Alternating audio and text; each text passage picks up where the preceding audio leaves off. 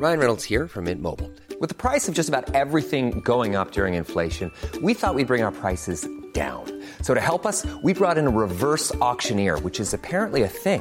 Mint Mobile unlimited premium wireless. Ready to get 30, 30, bit to get 30, bit to get 20, 20, 20, bit to get 20, 20, bit to get 15, 15, 15, 15 just 15 bucks a month. So, Give it a try at mintmobile.com slash switch. $45 upfront for three months plus taxes and fees. Promo for new customers for limited time. Unlimited more than 40 gigabytes per month. Slows. Full terms at mintmobile.com. Esta semana arranca la reapertura de cines, bares y museos en la Ciudad de México y cómo va a funcionar, qué medidas deberán cumplir estos lugares para reabrir. Pues vamos a platicar de este y otros temas a la secretaria de Salud de la Ciudad de México, quien ya está aquí con nosotros en la línea telefónica, Oliva López Arellano, y a quien le queremos preguntar primero, pues, ¿qué pasa con los funcionarios del gobierno de la Ciudad de México? ¿Qué recomendaciones le dio a la doctora Sheinbaum? ¿Cómo está, doctora Oliva? Muy buenos días. Sergio, un saludo a ustedes y a su auditorio. Gracias. Gracias, señora secretaria. En primer lugar, cuéntenos que eh, tenemos al, al, secretario de Gobierno eh, con, con, uh, con, diagnóstico positivo de COVID y la, la, la jefa de Gobierno ha decidido aislarse. ¿Usted dio estas recomendaciones? Sí, son las recomendaciones para todos los funcionarios y para todas las personas en la ciudad que al tener contacto directo con un caso positivo confirmado eh, se aíslen.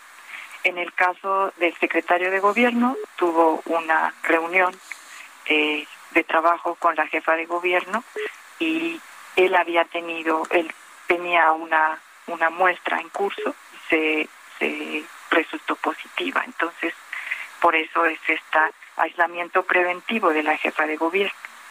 Eh, doctora, el, eh, secretario de gobierno es asintomático, esa, esa es la información. Sí, así es. Y, y está, está se hizo la prueba, prueba por, por precaución. Es una prueba confirmatoria. Sí. Es, él afortunadamente es asintomático, pero por protocolo debe resguardarse. Muy bien. Y cu cuéntenos de las reaperturas. Eh, por ejemplo, el tema de los cines. Esto ha sido muy polémico. Eh, ¿Qué tan seguros son los cines en este nueva, en esta nueva, nueva normalidad? Bueno, justamente están abriendo hasta este momento porque eh, tuvieron que hacer una reingeniería, sobre todo de sus aires acondicionados. Han estado trabajando mucho en los protocolos de seguridad sanitaria estos protocolos se han trabajado en conjunto con la Agencia Digital de Innovación Pública, con la Agencia de Protección Sanitaria y con los propios eh, los propios eh, responsables, coordinadores o con las empresas de cine para eh, garantizar la seguridad de las personas. Es importante señalar que hay reducción de aforos, hay regulación de flujos, eh, se fortaleció todo el sistema de, de aire acondicionado, se recomienda, es absolutamente recomendable y obligatorio estar con el cubrebocas. Pues eso es muy importante que las personas al ir al cine, lo recomendable es ir con cubrebocas y o careta eh, protectora o lentes de protección también estos. No tienen que ser goles, pueden ser unos lentes simples de acrílico para proteger y eh, pues todas las medidas sanitarias, la, la disponibilidad de gel alcohol, la sana distancia, en esto de la regulación de los aforos, pues también van a estar sentadas las personas eh, con sana distancia, pues no se va a permitir que estén eh, muy cerca. Todos estos elementos que son los que protegen del Eh, contagio. Doctora, ¿cómo está la, la situación de las eh, colonias? Eh, ¿Tenemos eh, una subida en la alerta, en los colores, en este semáforo? ¿O cómo estamos? Se habla de que ya se aplanó la curva, de que estamos en una meseta. ¿Cuál es la información hasta este momento? No, nosotros en la Ciudad de México, que fue la ciudad donde de las ciudades del país donde eh, la epidemia empezó más temprano y la eh, contagio generalizado también esta fase 3 también fue de las primeras ciudades que tuvimos alto contagio. El pico eh, el primer pico de esta pandemia en la ciudad fue a mediados de mayo.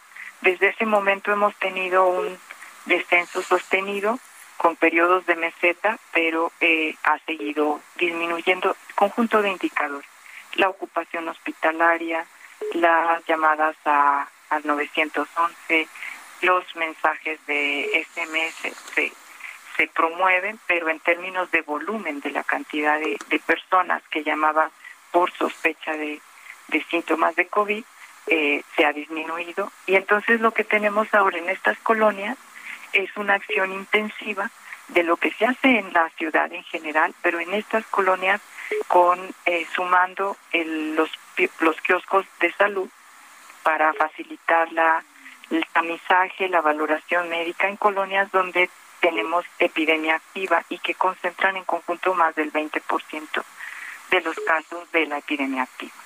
Entonces el kiosco de la salud, donde también se toman muestras, y eh, la, las brigadas de participación ciudadana y de salud en tu casa que van haciendo un recorrido casa por casa para identificar sospechosos, para invitarlos al resguardo, para tomar la muestra y toda esta acción sí sumada a la participación del el reforzamiento de medidas de seguridad sanitaria en tianguis, comercios de esas colonias.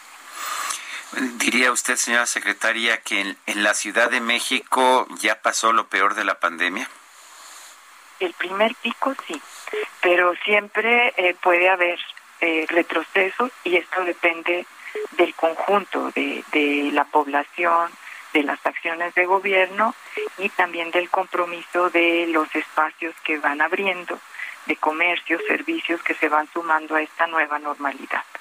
Es muy importante que nadie baja, baje la guardia, que todos hagamos lo que tenemos que hacer con responsabilidad y solidaridad para los demás. Seguir protegiendo a los adultos mayores, a las personas con comorbilidades, que hemos visto que son las que presentan los cuadros más graves y desafortunadamente muchas veces puede llevarlos a la muerte. Entonces, todo esto atenderlo, pero la población no hacer fiestas, no reunirse en aglomeraciones, no eh, promover los encuentros familiares eh, multitudinarios, porque esto puede eh, pues propagar la infección. Doctora, dentro de las medidas, el uso de cubrebocas, ¿cree usted que es fundamental? Sí, es importante, al igual que la careta, al igual que la sana distancia, el lavado de manos y o los lentes protectores. ¿Por qué? Porque en este momento ya conocemos que hay muchas personas que son asintomáticas, es decir, no tienen síntomas o son presintomáticas, van a presentar la enfermedad, pero todavía no se expresan sus síntomas y ya pueden contagiar. Eso no lo sabíamos al principio, en este momento sí, y es una protección importante del colectivo. Si todos usamos cubrebocas, nos protegemos unos a otros. Muy bien, muchas gracias por platicar con nosotros esta mañana. Eh, doctora, muy buenos días.